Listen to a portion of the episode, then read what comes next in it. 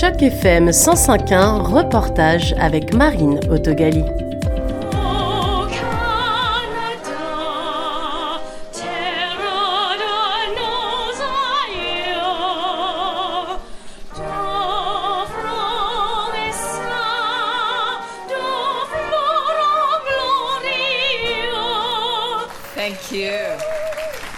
Bonjour. Je suis heureuse d'être ici pour célébrer ensemble.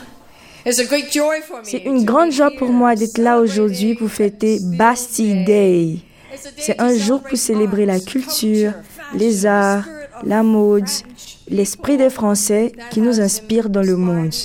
Et bien sûr, on ne peut pas oublier la nourriture, l'amour.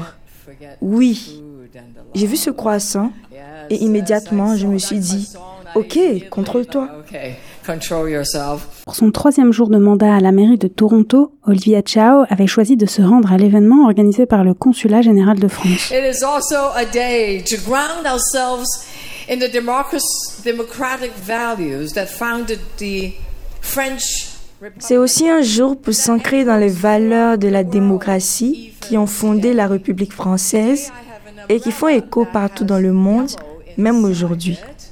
Aujourd'hui, j'ai un parapluie jaune. C'est un parapluie utilisé par les défenseurs de la démocratie à Hong Kong. Certains de mes amis ici le savent, mais ils perpétuent cet esprit de démocratie dans plein d'endroits dans le monde. Je sais que la communauté francophone est diverse dans notre belle ville et je suis très reconnaissante de la contribution des citoyens français, des milliers et des milliers d'entre eux dans l'économie et le tissu culturel de la ville de Toronto. Notre ville est rendue tellement plus forte grâce à vos histoires, que vos familles se soient installées récemment où il y a de nombreuses décennies. Et je sais que beaucoup de vos institutions, conseils scolaires, associations culturelles, médias francophones et même les entreprises françaises sont là aujourd'hui. Et je salue votre travail infatigable pour la communauté francophone à Toronto. Restée sur scène, elle portera son parapluie jaune au-dessus de la tête de la présidente de la Fédération tricolore et restera solennelle à l'écoute de l'interprétation des hymnes français et canadiens par la jeune étudiante de la Toronto French School, Molly. Une fois descendue sur scène et après un bain de foule assez populaire, elle répond à notre question, notamment pour savoir pourquoi elle vient ici pour son premier grand événement. Et elle répond avec le même enthousiasme et la même passion pour la démocratie. I love the French culture. J'adore la culture française. Et le jour de la Bastille concerne vraiment ce combat pour la démocratie. Et cet esprit est nécessaire dans ce pays et dans ce monde. Parce que parfois nous pouvons la prendre pour acquise. Pour la suite des opérations, Olivia Chow a un programme en tête qu'elle avait déjà esquissé lors de sa campagne.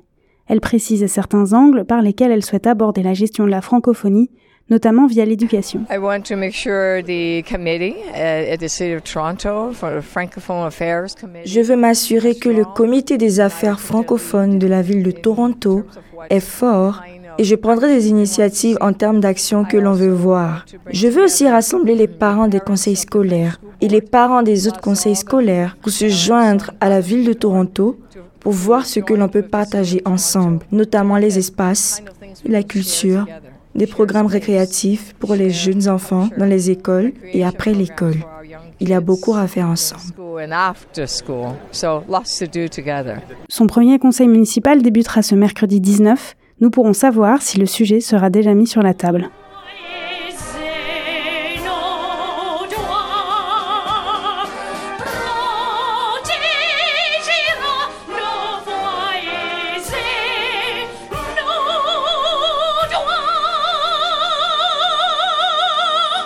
C'était un reportage de Marine avec l'interprétation de Madé Rose dans le cadre de Initiative Journalisme Local pour Choc FM 105.1.